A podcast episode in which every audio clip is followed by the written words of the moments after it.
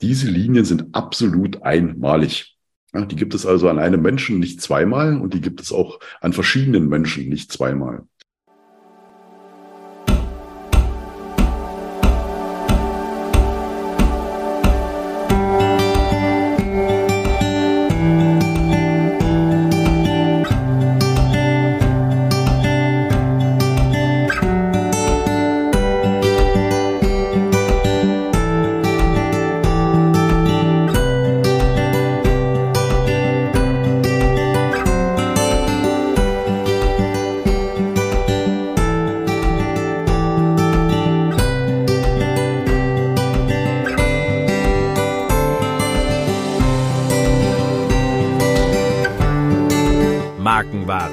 Podcast rund um die Kriminalistik.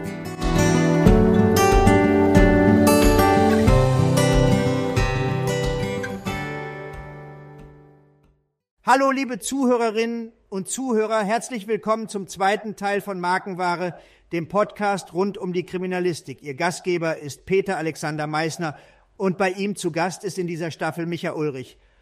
Heute sprechen wir über das Thema Daktyloskopie, Fingerabdrücke was ist das? Wie entstehen sie? Und kann man sie zur Unterscheidung oder sogar zur Identifizierung von Menschen nutzen? Dieser Podcast wird unterstützt vom BDK Sachsen-Anhalt.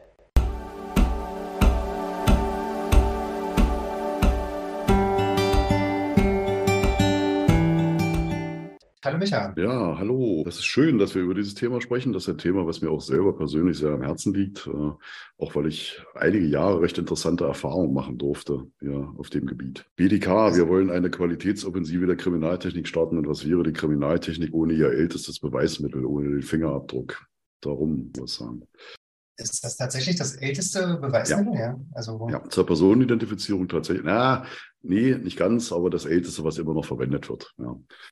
Ja, das war schon dabei. Was ist so ein Fingerabdruck? Das kann sich ja jeder vorstellen. Hat zehn Finger und äh, zehn Fingerabdrücke. Ähm, aber was ist das Besondere daran, Micha?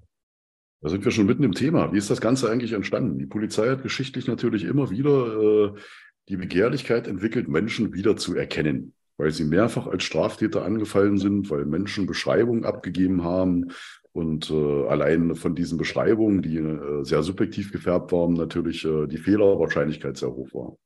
Darum hat man schon immer versucht, irgendwelche wissenschaftlichen Methoden herbeizuführen, um Eigenschaften des Menschen aufzugreifen, die äh, ihn letztendlich individualisieren. Das moderne Wort wäre, glaube ich, Biometrie. Man hat also schon damals in grauer Vorzeit, vor über 100 Jahren, mit biometrischen Verfahren, ach, vor, vor tausenden Jahren eigentlich schon, versucht mit biometrischen Merkmalen des Menschen hier eine Identität festzustellen. Da ist der Fingerabdruck. Ja, jeder kann mal auf seine Finger gucken, auf seine Fingerkuppen auf der Innenseite, seine Handflächen. Und wenn er gelenkig genug ist, kann er das auch mit seinen Zehen und seinen Fußsohlen machen. Dann wird er da eine linienartige Struktur vorfinden. Und das ist ja das ganze Geheimnis dieser, dieser empirischen Wissenschaft, Daktyloskopie. Diese Linien sind absolut einmalig. Ja, die gibt es also an einem Menschen nicht zweimal und die gibt es auch an verschiedenen Menschen nicht zweimal. Und da äh, leitet sich dieser, dieser gute Beweiswert der Daktyloskopie ab. Ja, man hat äh, zunächst erstmal auch versucht, das mit anderen Verfahren zu machen. Also ich habe hier mal so ein altes Buch mit beigezogen. Das ist von 1904, heißt Daktyloskopie, Verwertung von Fingerabdrücken von Wind und Kodice in Wien und Leipzig verlegt im Verlag Wilhelm Niemöller. Braumüller, Entschuldigung, Braumüller. Wurde nicht auf. Ah, das ja. können wir mal als Bild in die Shownotes packen. Aber äh, lass genau. uns mal einen Schritt nach dem anderen machen. Das sind ja. jetzt ein paar Begriffe gewesen, die man vielleicht ja, mal ja. Ein, einordnen müsste. Genau. Also so spontan, äh, du sprachst von der empirischen Wissenschaft und äh, du sprachst davon, dass äh, verschiedene Linien auf deinen Fingern sind, die, die es nicht zweimal gibt. Genau, genau. Vielleicht also können wir das mal erstmal einordnen. Erstmal, was ist empirisch? Ja, sie beruht auf Erfahrungswerten und auf Statistiken, die eben schon sehr alt sind. Diese Fingerabdrücke haben schon in der menschlichen Geschichte sehr lange eine Rolle gespielt. Es gibt sogar schon aus dem äh, alten Assyrien gibt es Keilschrifttafeln, wo immer wieder auch die Abdrücke von Fingerspitzen aufgefunden wurden. Und man vermutet, natürlich jetzt hier die Interpretation okay. der Archäologie, man vermutet, dass diese Abdrücke auch zur Identifizierung des Schriftverursachers mitverwendet wurden. Also der hat hier sein Markzeichen gesetzt, sein Stempel hinterlassen letztendlich. Ja.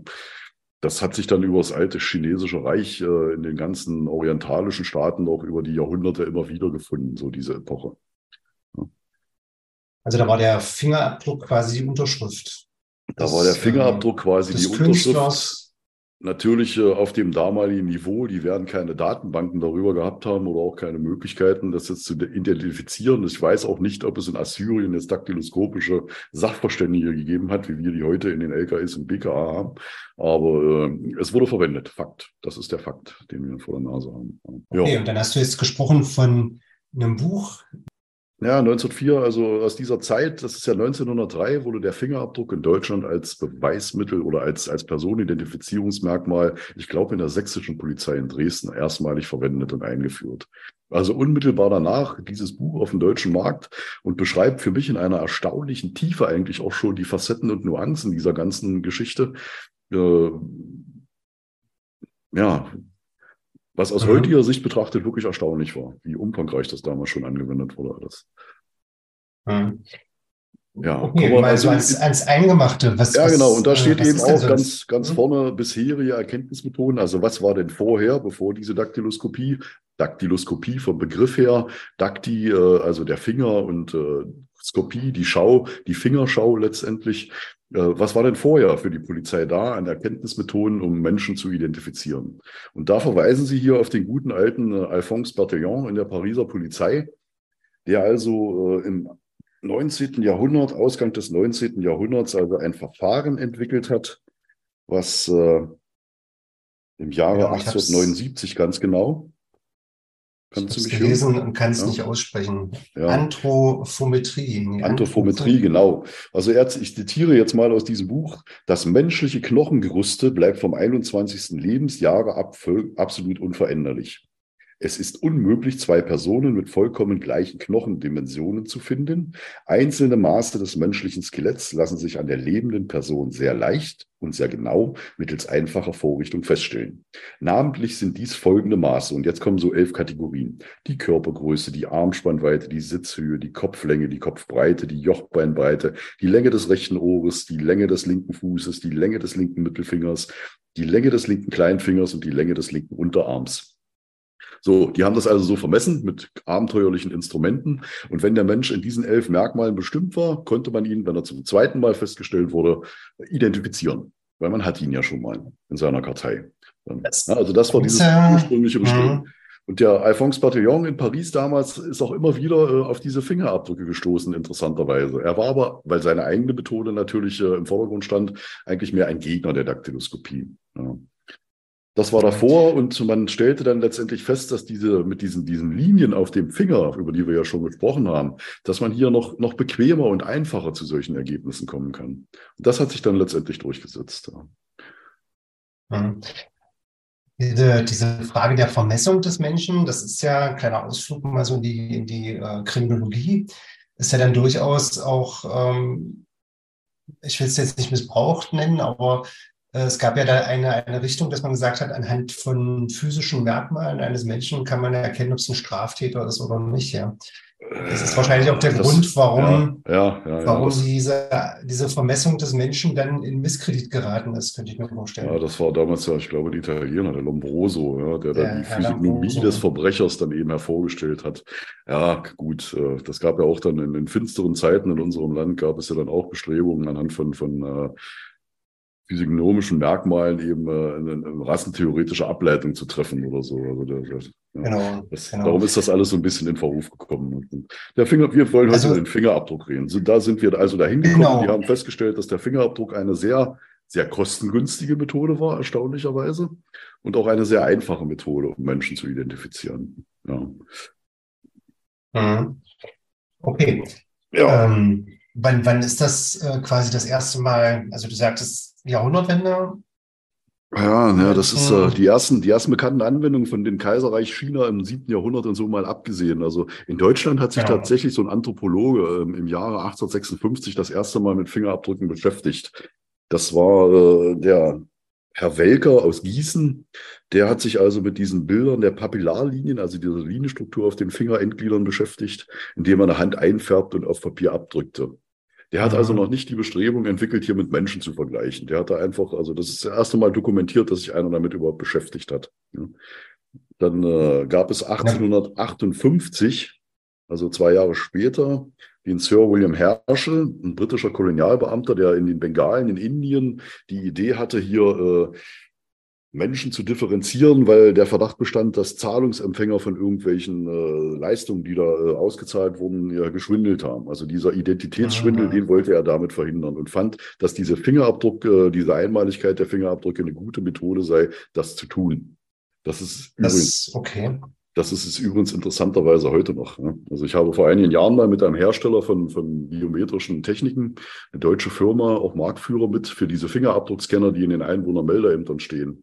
Der hat mir erzählt, dass er in einem äh, Land, was ich jetzt nicht bezeichnen möchte hier, ja, solche Techniken in ein äh, Ministerium ausgeliefert hat für die Zeiterfassung in diesem Ministerium. Und er oh, stellte sich okay. heraus, es stellte sich, es war kein, kein äh, europäisches Land. Es stellte sich heraus, dass äh, dort durchaus dieselben Personen mit mehreren Identitäten und mehreren Beschäftigungsverhältnissen in dem Ministerium beschäftigt waren. Das führte dann dazu, dass die, die zwei Identitäten haben, sich eine aussuchen konnten und die, die mehr hatten, sind rausgeflogen. Gab es wohl nicht wenig. Ne? Also der Fingerabdruck okay. ist heute immer noch gut, sowas auch zu tun, dann letztendlich. Genau. Ja. Äh, aber bleiben wir beim Thema. Also Fingerabdruck. Ja. Ähm, wir wollen eine Person identifizieren damit. Es ist also ein gutes Mittel, um festzustellen, ähm, welche Person ist das und ähm, genau. Genau. Und ist, ist sie persönlich vor Ort gewesen? Jetzt ist, sind das ja auch zwei Sachen. Zum einen der Finger, ja, an dem, an genau. dem die Papillarleisten, an dem die Leisten, die Linien dort zu sehen sind. Und zum anderen der Abdruck, der ja auch irgendwo anders sein könnte. Ja, und wie ja. hat man das jetzt übereingebracht, diese beiden Sachen? Äh, ja, zunächst, zunächst entwickelt hat sich das wirklich jetzt aus dieser Identifizierung. Also ich habe einen Straftäter, ich nehme seine Fingerabdrücke ab und fällt er denn nochmal an, weiß ich, dass er das ist. Ich identifiziere okay. ihn. Ne?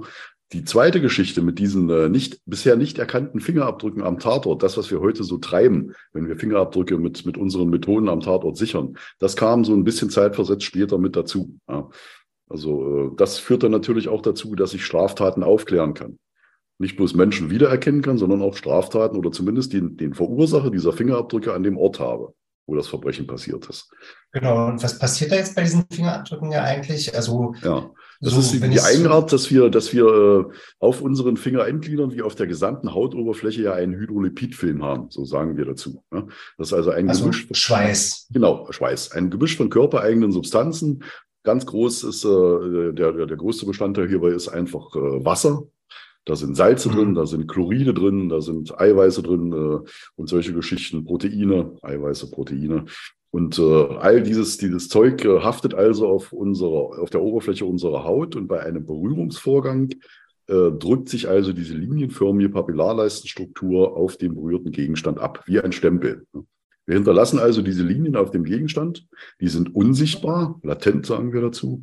Und wir sind also in der Lage, mit den verschiedensten Methoden gezielt einzelne Substanzen dieser Fingerspur anzusprechen und sie zu, in, in Kontrast zu bringen zu der umgebenden Oberfläche. Wir können sie also anfärben. Und dann sehen wir sie, die Fingerabdrücke. Das geht manchmal sogar okay, mit einfachem Licht. Und, mhm. ja. Aber da kommen wir vielleicht später noch drauf, was wir alles so für Methoden im, im, im Portefeuille haben. Damals haben die ganz einfach, äh, wie wir es heute zu 99,9 Prozent am Tatort eigentlich immer noch tun, mit irgendwelchen Pulvern gearbeitet. So 1903, 1904, 1905. Ich habe dann versucht, mal äh, zu 100 Jahre Daktyloskopie in Deutschland aufzuhellen, wann es hier bei uns in Sachsen-Anhalt losging. Das ließ sich nicht so ohne weiteres nachvollziehen. Es gab ein paar Spuren, dass ab 1905 hier in Magdeburg im im Präsidium da Fingerabdrücke auch verwendet wurden. Ja, so funktioniert das Ganze. Ich fasse ist denn überliefert? Was? Hm? Das, Warte, bloß ganz kurz, also ist ja. der überliefert, wenn, wenn das erste Mal in einem Gerichtsverfahren so ein, ein Fingerabdruck Verwendung gefunden hat? Also, oh. Sicherlich schon, ja.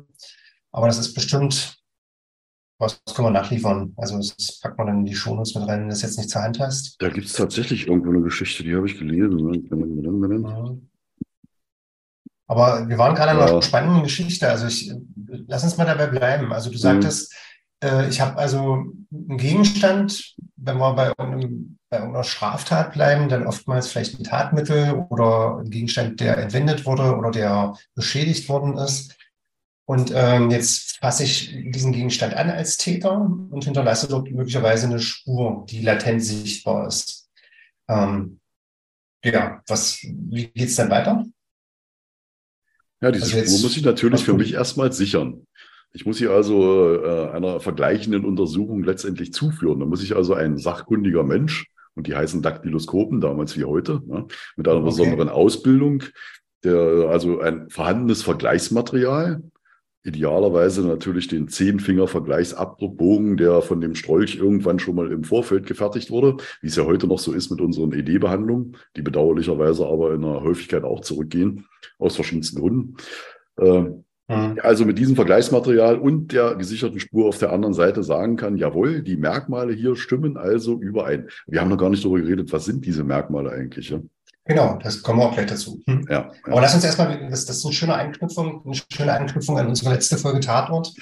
Ähm, da haben wir ja gesprochen, was man am Tatort machen muss. Und jetzt sind wir ja an der Stelle, wir sind am Tatort, sehen eine Tatwaffe und sichern auf dieser Tatwaffe möglicherweise einen Fingerabdruck oder sichern wir die Tatwaffe?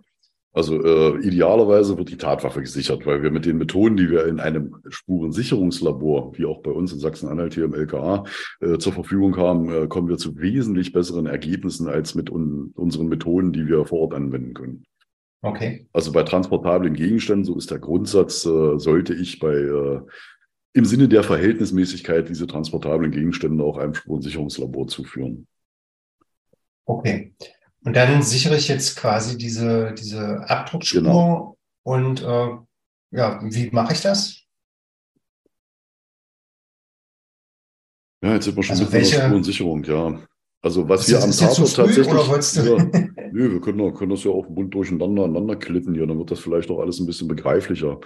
Ähm, als sie damit begonnen haben, damals haben die interessanterweise, das sagte ich ja schon, auch Pulver verwendet.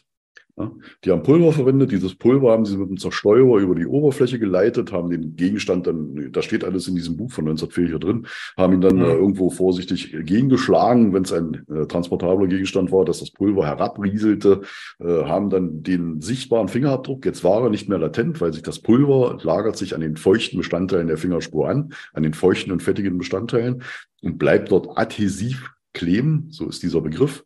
Adhäsionskräfte kennen wir alle aus dem Physikunterricht, wenn, äh, ja, ganz lange zurück, wenn der Physiklehrer ja. zwei Glasscheiben genommen hat, hat er eine Feuchtigkeit dazwischen gebracht, eine Flüssigkeit und die klebten dann so aneinander, man kann die gar nicht voneinander trennen. Das ist die Adhäsionskraft. Ja. Genau, ich halt habe ich habe aber ein anderes Beispiel dafür. Ich nehme immer die, die Kreide, mit der man an einer Tafel schreibt. Ja, ist auch Adhäsion. Haben wir alle in der Schule, haben wir alle ja, in der Schule genau. äh, erlebt, genau. Hm. Ja. Ja, also das, das Pulver bleibt hängen an den Bestandteilen der Fingerspur und sie wird somit sichtbar. Sie ist nicht mehr latent. Ja. So, und dann haben die damals äh, die Spur abgedeckt äh, mit einem Rand, äh, dass sie nicht beschädigt wird beim Transport und haben sie dann fotografieren lassen. Oder der Fotograf war halt bei dem spektakulären Verfahren vielleicht mit vor Ort und hat hier das Fotogramm gleich gemacht. Damals mit einer Plattenkamera und einer Magnesium-Blitzlichtpfanne. Ich stelle mir das richtig spannend vor. Finde ich auch faszinierend, wirklich, dass die das so getan haben, weil da sind wir heute teilweise immer noch nicht wieder auf dem. Ne? Äh, mhm. Heute machen wir das mit Hilfssspurenträgern. Wir nutzen also eine Klebefolie oder eine Gelatinefolie, legen die über diese Oberfläche. Die klebende Seite der Klebefolie nimmt also die Substanz äh, auf, dieses, dieses Pulver, was wir aufgebracht haben. Und äh, wir bringen das Ganze dann auf eine Spurenkarte, also ein Stück Pappe im Prinzip, mhm. kleben das da hinten drauf und sehen dann die Fingerspur. Die ist also in diesem transparenten Klebefilm, ist sie durch die Klebefilm Seiten richtig sichtbar und wir können sie dann der Untersuchung zuführen. Das ist eine Methode, die es schon seit den 20, 30 Jahren des letzten Jahrhunderts gibt. Da allerdings haben die noch mit Gelatinefolien gearbeitet, also mit äh, tierischer Gelatine, die ausgegossen in Plattenformen dann hier verwendet wurde und aufgebracht wurde. Wir haben bei uns im LKA so einen alten Schaukasten, da steht so eine Holzkiste drin äh, aus Berlin aus den 20er Jahren. Da ist auch schon genau das drin. Da sind äh, Pinsel drin, da ist Pulver drin und da ist Gelatinefolie drin. Okay. Wenn ich heute mal äh, in den KSD runtergehe, im Polizeirevier Magdeburg und äh, nehme mir mal so einen Spurensicherungskoffer, was finde ich da drin? Da finde ich mhm. Pinsel drin, da finde ich Pulver drin und da finde ich Folien drin. Ja, also der Pinsel ist jetzt nicht mehr aus irgendwelchen natürlichen Materialien von irgendeinem Tier, das ist dann schon äh, ein Glasfaserpinsel. Die Folie ist keine Gelatinefolie mehr, die verwenden wir allerdings auch noch, aber typischerweise ist das eine Kunststofffolie und die Pulver sind vielleicht nicht mehr ganz so gefährlich und äh, schadstoffbelastet wie früher. Aber ansonsten, das Verfahren an sich hat sich nicht groß verändert in den letzten 100 Jahren. Und damit sichern wir weit über 99 Prozent aller Spuren nach wie vor. von den Tatorten. Also das sind jetzt zwei Spurensicherungsvorgänge, also einmal fotografisch, habe ich mir gemerkt, und einmal ja. äh, mit Hilfe eines Hilfssspurenträgers Richtig. verschiedener ja. Couleur. Gibt es noch weitere Möglichkeiten?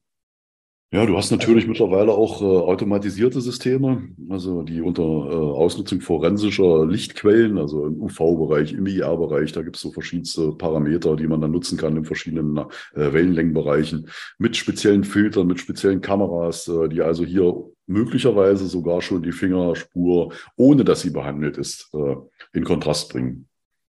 Hat das einen Vorteil? Oder, Das hat den Vorteil, dass du nicht mit irgendwelchen Schadstoffen da am Tatort äh, rumarbeiten musst und äh, du siehst sie unter Umständen auch schon. Aber das steckt sehr in den Beginn, in den, in den Anfängen. Das ist noch nicht so ganz zuverlässig. Ich denke, der gute alte Pinsel hat noch lange nicht ausgedient. Den werden wir noch ein paar Jahre schwingen oder drehen am Tatort. Ja, ich, ich kann mir ja vorstellen, also es ist ja ein gewisser mechanischer Vorgang dabei. Also ja. wenn ich, wenn ich quasi mit einem Pulver, was auch immer äh, der, die Inhaltsstoffe sind, äh, über eine Fläche gehe und äh, quasi also auf diese, auf diesen Abdruck dort äh, Pulver auftrage, verändere ich den ja möglicherweise auch durch diese Richtig, durch die Mechanik. Ja, das, das, das, wird ja, wird ja auch zu gewissen Fehlern führen. Deshalb könnte ja. durchaus eine fotografische Sicherung. ich kann das, ich kann das wirklich ziemlich profund sagen, weil ich von 2010 bis 2013 Teilprojektleiter eines äh, Forschungsprojekts war, was sich digitale Daktyloskopie nannte, Digidac. Okay. Hm. Ich habe da auch mit, äh, mit einer äh, Informatikprofessoren aus Magdeburg mit äh, Jana Dittmann zusammen so eine Idee entwickelt, äh, die dem Ganzen zugrunde lag. Das äh, Bundesministerium für Bildung und Forschung hat dann drei Millionen Euro ausgegeben und wir konnten drei Jahre lang dann richtig forschen auf diesem Gebiet. Also weiß okay. ich ein bisschen was über diese berührungslosen Techniken. Die haben ganz viele Vorteile. Ne? Weil was passiert denn, wenn wir mit dem Pinsel, wie wir es seit 100 Jahren machen, von einem Tatort zum nächsten gehen? Ja, Folge 1 haben wir gesagt, was haben wir alles so im, im, im Repertoire heute? Die Klassiker, auch im Bereich der Häufigkeitskriminalität, sind immer daktyloskopische Spuren, also Fingerspuren und DNA. Ja? Mhm. Mit diesem Pinsel, den wir von Tatort zu Tatort verwenden, übertragen wir diese DNA. Das ist mittlerweile durch Versuchsreihen verbrieft. Ja? Okay. Wir übertragen nicht nur unsere eigene, die wir möglicherweise da haben, vom Umgang mit diesem Pinsel, sondern wir übertragen auch Täter-DNA von einem Tatort zum nächsten. Da muss man sich so in der Reihenfolge der, der Maßnahmen bewusst sein, dass das so ist und eben die DNA-Spurensicherung vor der Fingerspurensicherung durchführen, möglicherweise. Ne? Beziehungsweise man darf dann keinesfalls so sichtbar gemachte Fingerabdrücke hinterher noch auf DNA untersuchen lassen, weil dann hätte man Fremd-DNA drin, das wäre kontaminiert. Ne? Okay, das spricht aber eigentlich für eine, für eine berührungsfreie Sicherung von Ja, genau. Dann hast, du nämlich, dann hast du diese Probleme eben nicht. Ja. Wo ist der Nachteil? Es gibt da keinen. Ja, der Nachteil ist darin, dass diese Systeme bisher sehr teuer sind und dass sie eben nicht ausreichend zuverlässig arbeiten. Sie arbeiten okay. nicht auf allen Oberflächen gleichmäßig. Kriminalität, das hat man ja in Folge 1, passiert im täglichen Leben, auf allen Oberflächen, die du dir vorstellen kannst. Genau. Und wenn ich bei uns im Fingerspurensicherungslabor schaue, wir hatten da wirklich schon alles. Wir hatten abgepellte Eier, wir hatten angebissene Bockwürste, wir hatten lebende Schildkröten. Es kamen Kollegen bei uns aus dem Bereich der Sexualkriminalität, die fragten, ob wir auf weiblichen Brüsten Fingerspuren sichtbar machen könnten und so. Also es gibt nichts, was es nicht gibt da. Ja. Und natürlich sind diese Materialien in ihren Oberflächeneigenschaften ganz unterschiedlich. Und nicht alle unsere Spurensicherungsverfahren und Methoden sind auf allen Oberflächen gleich gut einsetzbar. Da muss man variieren und Erkenntnisse auch äh, letztendlich da äh, mit, mit nutzen. Und also das ist dann wieder dieser, dieser, dieser Hinweis auf das Erfahrungswissen, was man haben sollte und haben muss als guter Daktyloskop, dass man eben halt weiß, wie hoch ist die Wahrscheinlichkeit, dass ich auf einem bestimmten Gegenstand eine Fingerspur ja, ja. sichern musst, kann? Genau, du musst als Spurensicherer musst du erstmal eine Materialkritik machen, sowieso. Für uns zerfällt für Fingerspurensicherung die ganze dingliche Welt in zwei Kategorien. Zum Beispiel, wir haben ja diesen Hydrolipidfilm schon gesprochen, was da übertragen wird. Ja. Ist. Die, ist die Oberflächenbeschaffenheit so, dass diese Substanz der Fingerspur dort einsinkt, rein diffundiert oder bleibt sie oben drauf liegen? Das ist die erste grundsätzliche Entscheidung. Also Papier oder Glas. Papier. Ja, Papier oder Glas. Glas bleibt so drauf liegen, eindeutig, ist hart, fest die mhm. Oberfläche. Und Papier wird es so im Laufe der Zeit und der Umgebungsbedingungen wird es da reingezogen. Dann ist die mhm. Fingerspur weg von der Oberfläche. Und hier komme ich zum Beispiel dann nach einigen Tagen, möglicherweise auch schon Stunden, mit meinem Pulver gar nicht mehr so weit. Dann sehe ich die Fingerspur einfach nicht mehr. Hier muss ich dann ein anderes Verfahren nehmen ein okay. Laborverfahren meinethalben, Nitrin, also die Eiweißspuren, die Eiweißbestandteile der Fingerspur anfärben, komme ich sehr gut mit zurecht. Ich muss es halt bloß wissen. Dann, ne? So, das ist die erste Kritik. Wie ist die Oberfläche sonst noch so? Ist sie nass? Ist sie trocken? Ne?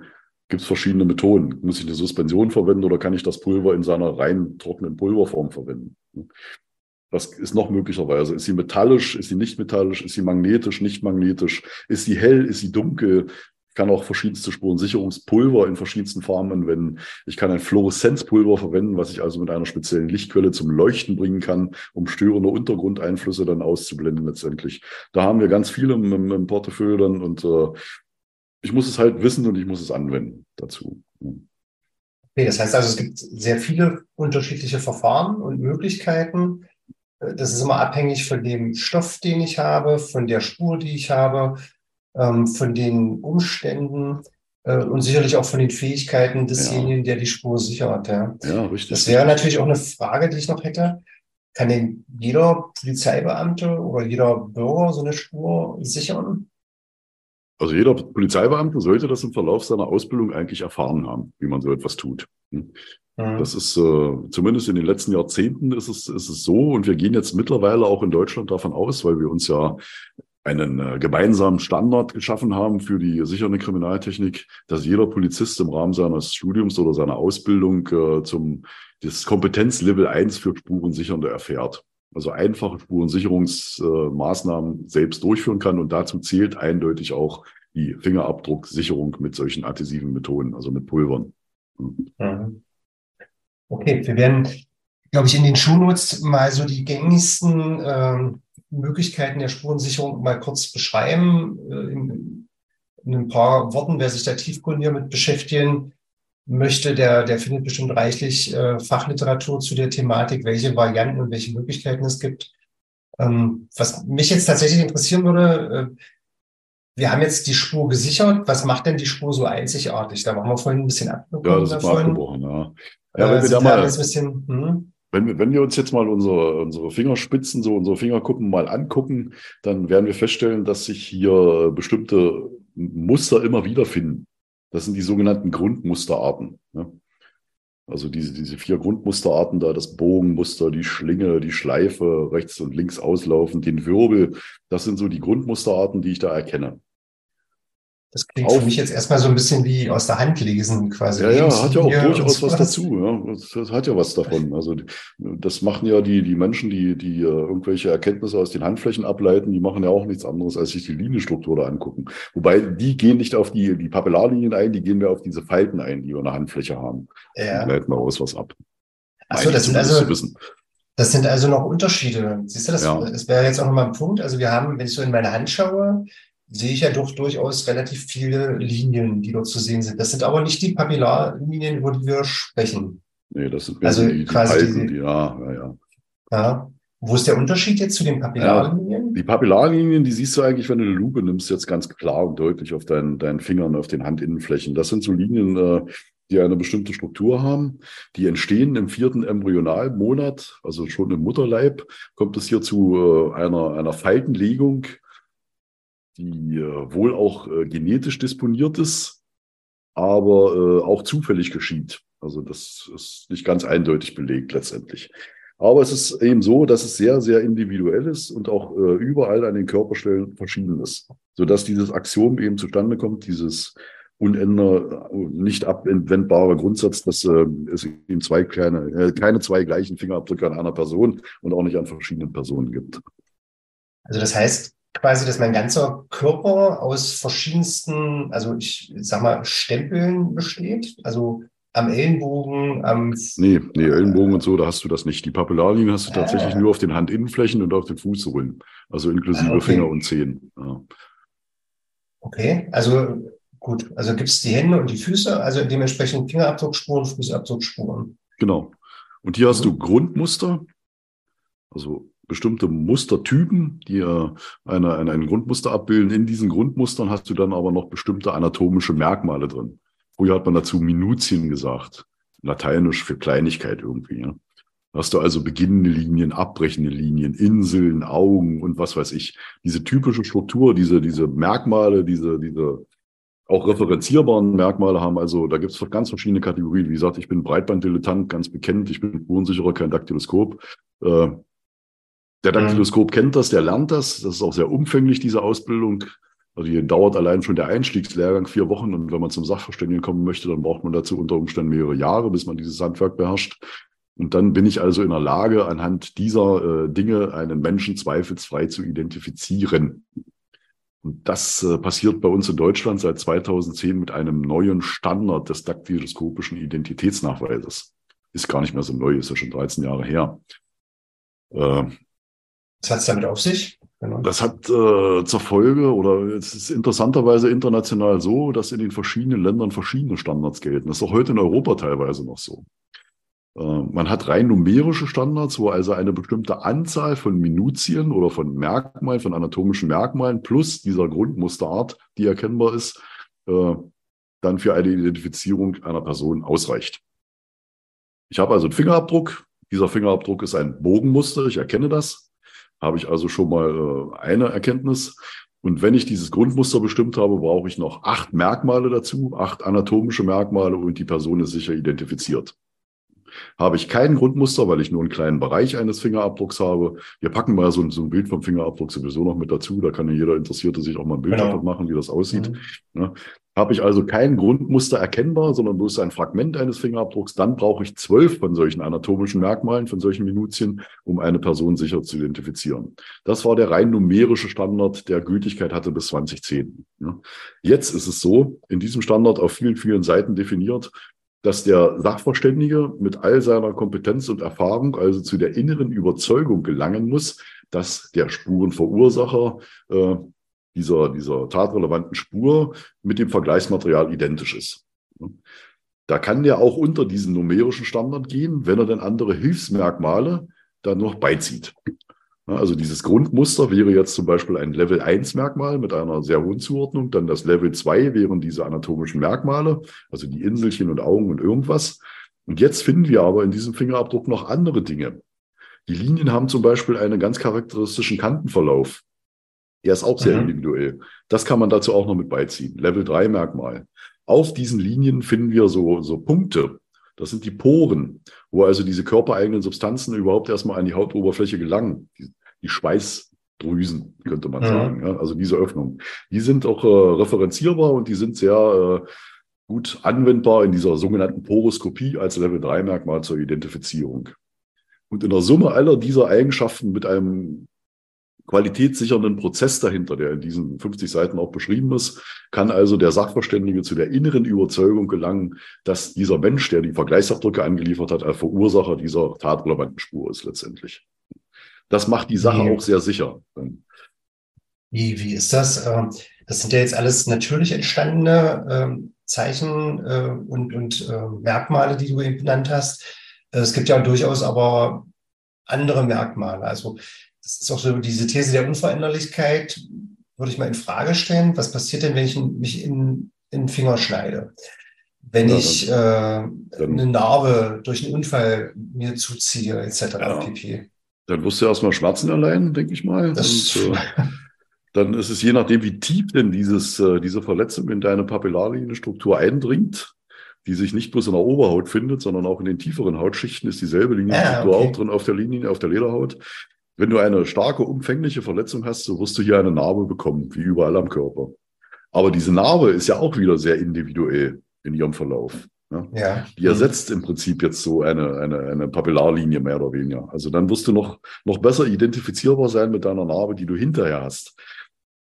Möglicherweise ist dann aber das Papillarlinienbild, was du vorher hattest, so gestört, dass es nicht mehr zuordnenbar ist.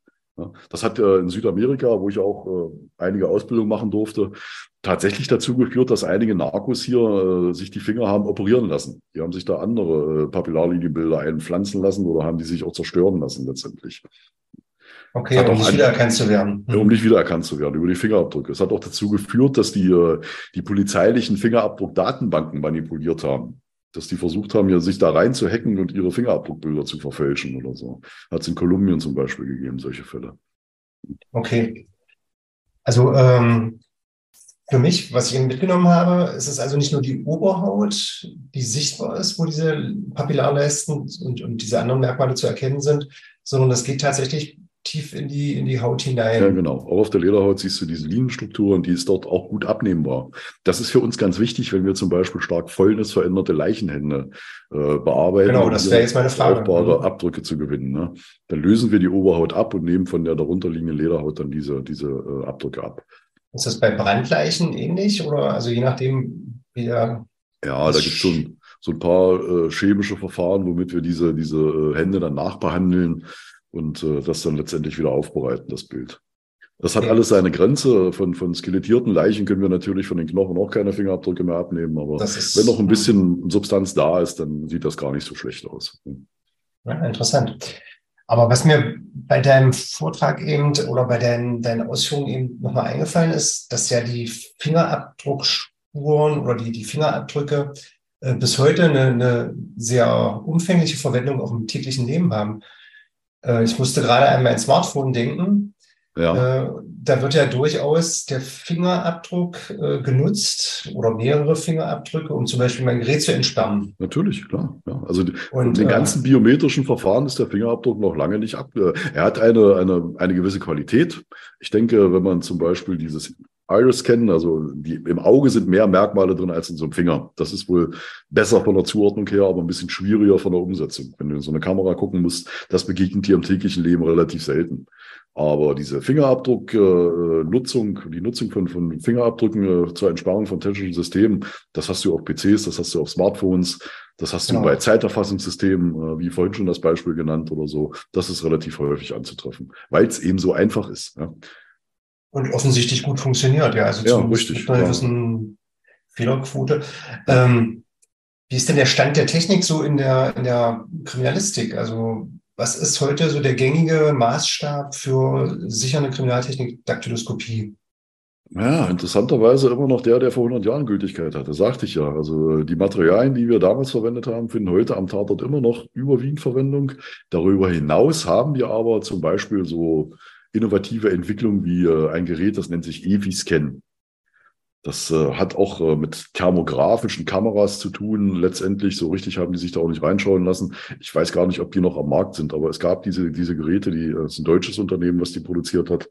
Hier wurde auch berührungsfrei mit Thermografie-Kameras ein Fingerabdruck von Oberflächen abgenommen. Das ist so eine. Innovation. Oder eben diese forensischen, diese Forenscope-Systeme, die wir jetzt an den Tatort mitschleppen, die mit ultravioletten oder mit infraroten Licht hier arbeiten und Fingerabdrücke sichtbar machen unter Umständen. Das ist so, so der Stand der Technik. Das äh, funktioniert nicht immer zuverlässig, aber es zeigt uns Fingerabdrücke, die wir so gar nicht suchen würden. Äh, auf Oberflächen, die wir so gar nicht, äh, weil eben unsere Mittel das bisher nicht hergegeben haben, gar nicht äh, in Erwägung ziehen würden. Bisher war es so über viele Jahre, dass wir am Tatort äh, die gedankliche Rekonstruktion, haben wir in Folge 1 darüber gesprochen, wo haben sich Menschen bewegt, wo haben sie Materie verändert mit strafrechtlich relevantem Hintergrund. Dort suchen wir ja diese Veränderungen, also auch die Fingerabdrücke. Und dann machen wir eine Materialkritik. Dann wissen wir, mit unserem Pinsel und unserem Pulver können wir auf Lichtschaltern sehr gut Fingerabdrücke sichtbar machen, aber auf der Tapete daneben vielleicht nicht so gut. Mhm. Jetzt mit diesem System können wir auf der Tapete aber problemlos auch irgendetwas sehen. Also das wird schon noch ein bisschen Schub in die Sache bringen. Da bin ich ganz optimistisch, dass das so kommt. Ja, das dürfte dann nur eine Frage der Abwägung sein, was für ein Delikt das ist, ja. Also ja, genau, genau. Und welchen aber Aufwand ich betreiben kann. Mhm. Das, äh, das ist mit allen Innovationen so, äh, die sind anfänglich immer sehr teuer und irgendwann, wenn die Häufigkeit eben da ist, die Herstellungshäufigkeit, dann wird das auch für alle verfügbar sein. Und äh, auch aus unserem Projekt damals Digidac, wir haben uns mit mit Weißlichtsensoren beschäftigt. Wir haben also Oberflächentopometrie betrieben letztendlich. Also äh, mhm. kleiner Exkurs in diese, diese Forschungsepisode. Äh, die Idee dahinter war, dass ja jeder Fingerabdruck eine Substanz ist, die da übertragen wird. Und jede Substanz hat ein Profil. Auch wenn das im Nanometerbereich ist. Und das ist tatsächlich, ja, also Tausendstel Mikrometer. Wir können dieses Profil erfassen mit bestimmten analytischen Methoden. Das hat im Labor auch sehr gut funktioniert. Allerdings war unter diesem Messsystem eine 300 Kilogramm Granitplatte, damit das schwingungsfrei arbeitet und so. Ja. Das ist aber weit besser geworden. Es gibt auch schon Ansätze, sowas mobil zu gestalten. Und damit kann ich dann, das hat ganz im Labor eigentlich ganz wunderbar funktioniert. Damit kann ich diesen Fingerabdruck aufgrund seiner Topometrie digitalisieren und kann ganz tolle Dinge tun. Ich kann zum Beispiel überlagerte Fingerabdrücke voneinander trennen. Mhm, okay. Ja, also wir haben ja auf jedem Gegenstand sowieso Fingerabdrücke. Wenn du in einer Wohnung dich bewegst und lebst, dann verursachst du Fingerabdrücke immer und immer wieder. Jetzt genau. passiert in dieser Wohnung eine schreckliche Straftat und im Rahmen dieser Straftat wird wieder ein Fingerabdruck verursacht, der möglicherweise auf seiner Oberfläche liegt, wo schon Fingerabdrücke sind. Dann habe ich diese übergriffenen oder überlagerten Fingerabdrücke. Kann ich die topometrisch erfassen? Kann ich sie auch voneinander trennen? Das können wir bisher nicht tun. Okay. Was also das heißt, ja? Das, das heißt, äh, dann würde ich möglicherweise auch besser äh, Spuren von Tatortberechtigten quasi von denen trennen können, die äh, Tatort, also der mögliche Täter hinterlassen hat. Gut, wenn sie denn voneinander sowieso schon physikalisch getrennt sind, kann ich die Tatortberechtigten natürlich ausschließen. Das ist ja auch so mhm. üblich, dass dann äh, das Vergleichsmaterial erhoben wird von den Tatortberechtigten und der Daktyloskop dann schaut und äh, sondiert die vorher schon mal raus, dass nur wirklich die täterrelevanten Spuren übrig bleiben. Ne? Mhm. Ja, zweiter großer Aspekt bei der Geschichte. Was ist denn mit der Altersdetektion? Ne? Eine ungeklärte Fragestellung ist ja letztendlich immer, wie alt ist denn so ein Fingerabdruck? Also wann ist der dorthin Wann ist der dorthin gekommen? Ja, ah, jeder okay, Täter ja. kann ja sagen, na klar, war ich da in der Wohnung schon mal sechs Wochen vor der Tat oder so und habe da den Gegenstand angefasst. Ja. Wenn man den Fingerabdruck digitalisiert hat, zumindest hat das im Labor in Ansätzen ganz gut funktioniert, kann man an dem digitalen Signal in etwa eine Ableitung treffen, wie alt der Fingerabdruck ist. Ganz, ganz am Anfang diese Geschichte. Überhaupt nicht anwendungsreif, aber wir haben mit diesen Dingen, mit diesen Fragestellungen begonnen. So eine Binary-Pixel-Modelle. Wir haben also Fingerabdrücke auf Oberflächen immer wieder digitalisiert und haben festgestellt, dass sie sich in Abhängigkeit von der Zeit und von den Umgebungsbedingungen verändern. Mhm. Und dieses okay. Signal kann man also, die Algorithmen, da kann man dann sagen, der ist ein paar Tage alt, der ist fünf Wochen alt, der ist sechs Monate alt. Das funktioniert aber bisher leider nur im Labor. Da gibt es auch biophysikalische Ansätze, die wir da verfolgt haben. Also so äh, Fingerabdrücke, Feuchtigkeit, die ist schnell weg. Fette, Fette verändern sich. Fettabbau-Produkte, äh, die sich dort bilden, äh, die kann man auch in Abhängigkeit zur Zeit analysieren. Dann kann mhm. man sagen, dieser Fingerabdruck ist äh, wenige Stunden, wenige Tage, wenige Monate alt oder so. In Ansätzen, das wird auch noch so weiterverfolgt jetzt, wird es in diese Richtung gehen. Und ich bin eigentlich sehr optimistisch, dass wir irgendwann dieses, dieses Mittel auch zur Verfügung haben. Dann. Und dann wird der Fingerabdruck aufgewertet. Kann man dazu irgendwo was äh, nachlesen oder ist das irgendwo veröffentlicht? Ja, ja. Also vielleicht können wir. Parat, aber da können wir sicherlich einen Link nochmal zu beisteuern. Genau, das wäre jetzt, das wäre jetzt die, die Idee genau. dazu. Ja. Ähm, okay, also zusammengefasst nochmal, der Fingerabdruck ist eine, eine Spur, die sehr viele Variablen hat, also äh, wo ich bei der Sicherung und bei der Auswertung auch noch einiges beachten muss. Ja. Ähm, trotzdem vielleicht nochmal die Frage an dich, so als Experten, wenn ich einen Fingerabdruck an einem Tatort finde oder an einer Tatwaffe, wie hoch ist die Wahrscheinlichkeit, äh, dass der Täter auch vor Ort war? Die ist schon sehr hoch. Also der Fingerabdruck ist ein sehr authentisches Beweismittel. Ähm, es gibt Studien und Forschung, die sich auch mit dieser Thematik beschäftigt haben, Fingerabdrücke zu fälschen. Letztendlich ist es ja ein Stempelabdruck irgendwo. Ja. Mhm. Der Chaos Computer Club hat mal von irgendeinem Bundesinnenminister, der Name fällt mir nicht mehr ein, jetzt einen Fingerabdruck auf irgendeiner Tagung da von Trinkglas abgenommen, hat den mit Holzleim nachgeformt und hat dann da angefangen, den, den Bundesinnenminister Fingerabdruck rumzustempeln und äh, ist der Meinung, dass man das also nicht erkennen kann. Doch, man kann es erkennen. Ja. Es gibt äh, auch Überlegungen, dass man Fingerabdrücke verdrucken kann. Also künstlich erzeugte, mit Drucktechniken hergestellte Fingerabdrücke legt irgendwo, ganz einfach. Auch hier in der Druckerforensik ist es aber so, dass wir so etwas erkennen können letztendlich. Also ein Fingerabdruck ist sehr, sehr schwer zu fälschen, nur mit sehr, sehr großem Aufwand. Und äh, äh, Falldarstellungen kenne ich nicht, wo das passiert ist, wo das belegt ist, mal so. Ja, also wenn ich einen Fingerabdruck an einem Gegenstand finde, kann ich sehr sicher davon ausgehen, dass der Verursacher diesen Gegenstand auch berührt hat. Das ist mit der DNA-Spur ja, weiß Gott, überhaupt nicht so. Ne? DNA ist sehr gut übertragbar und die, äh, die Kleinteiligkeit unserer Analysemethoden, die Feinheit, äh, erlaubt ja schon äh, die Personenidentifizierung mit ganz, ganz wenig genetischem Zellmaterial, mit Teilen einer Zelle unter Umständen schon. Ne? Also ich gebe mhm. dir die Hand, du fasst eine, eine Türklinke und meine DNA ist auf der Türklinke, obwohl ich da nie an der Türklinke war. So, das ist, ist mein, Fingerabdruck auf, der, mein mhm. Fingerabdruck auf der Türklinke, dann hatte ich sie in der Hand. Das ist diese Authentizität des Spurenmaterials, die ist mhm. weit höher bei dem Fingerabdruck.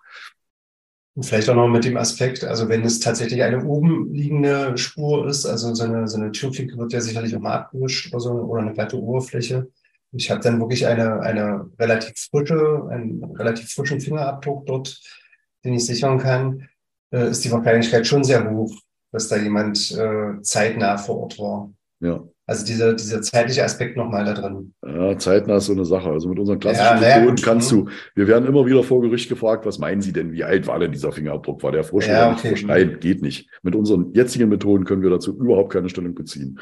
Man kann es halt mit der, also wenn man mehrere Sachen, also den, den, den Lebensablauf dort ins Verhältnis setzt. Also ich stelle mir jetzt einen Raum vor oder ein Fahrzeug, ein Auto, ja. was, äh, was bewegt worden ist die letzten fünf Tage. Und ähm, in der Waschanlage war und danach finde ich quasi, nachdem man gestohlen wurde, auf dem auf der, auf der Fensterscheibe einen Fingerabdruck vom Tatverdächtigen. Ja, dann kannst das ist ja schon eine hohe Wahrscheinlichkeit, dass er quasi nach der Wäsche am Auto war. Genau, dann kannst du sehr wahrscheinlich mhm. davon ausgehen, dass es nach der Wäsche passiert ist. Ja. Wenn die Waschanlage Aber, richtig funktioniert hat und alle Parameter gestimmt haben.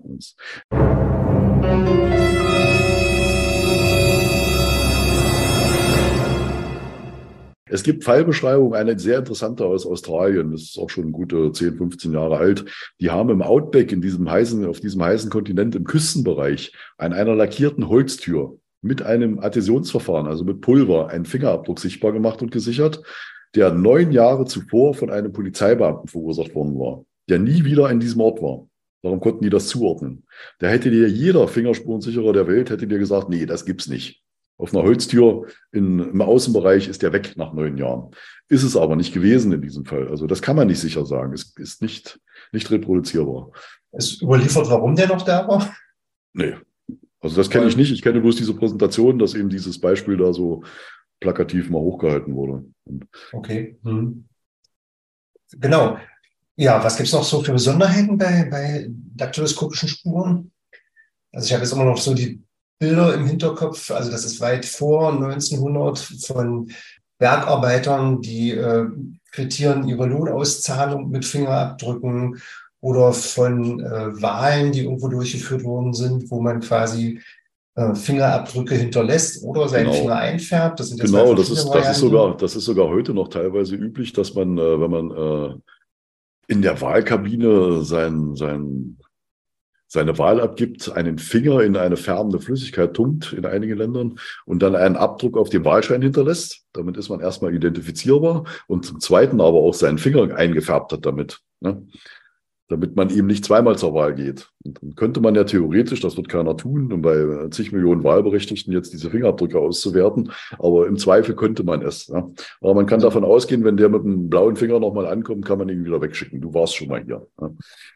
Auch interessant, äh, wir haben ein Pulver zur Verfügung, was wir verwenden, um äh, sehr fettige Rußpulver zum Beispiel. Ruß ist immer noch das Spurensicherungsmittel 1. Äh, interessanterweise, was wir hier verwenden.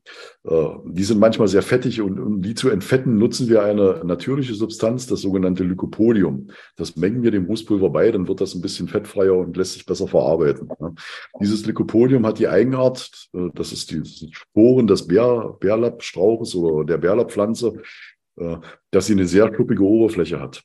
Wenn ich dieses Pulver auf eine Flüssigkeit streue, kann ich durch diese Pulverschicht hindurchfassen und das Pulver legt sich auf der gesamten Oberfläche meiner Haut ab und meine Finger werden nicht nass kann also eine mhm. Münze aus einer Flüssigkeit rausholen oder einen Ring. Das sind so Spielereien, die man manchmal in Fernsehshows sieht oder so.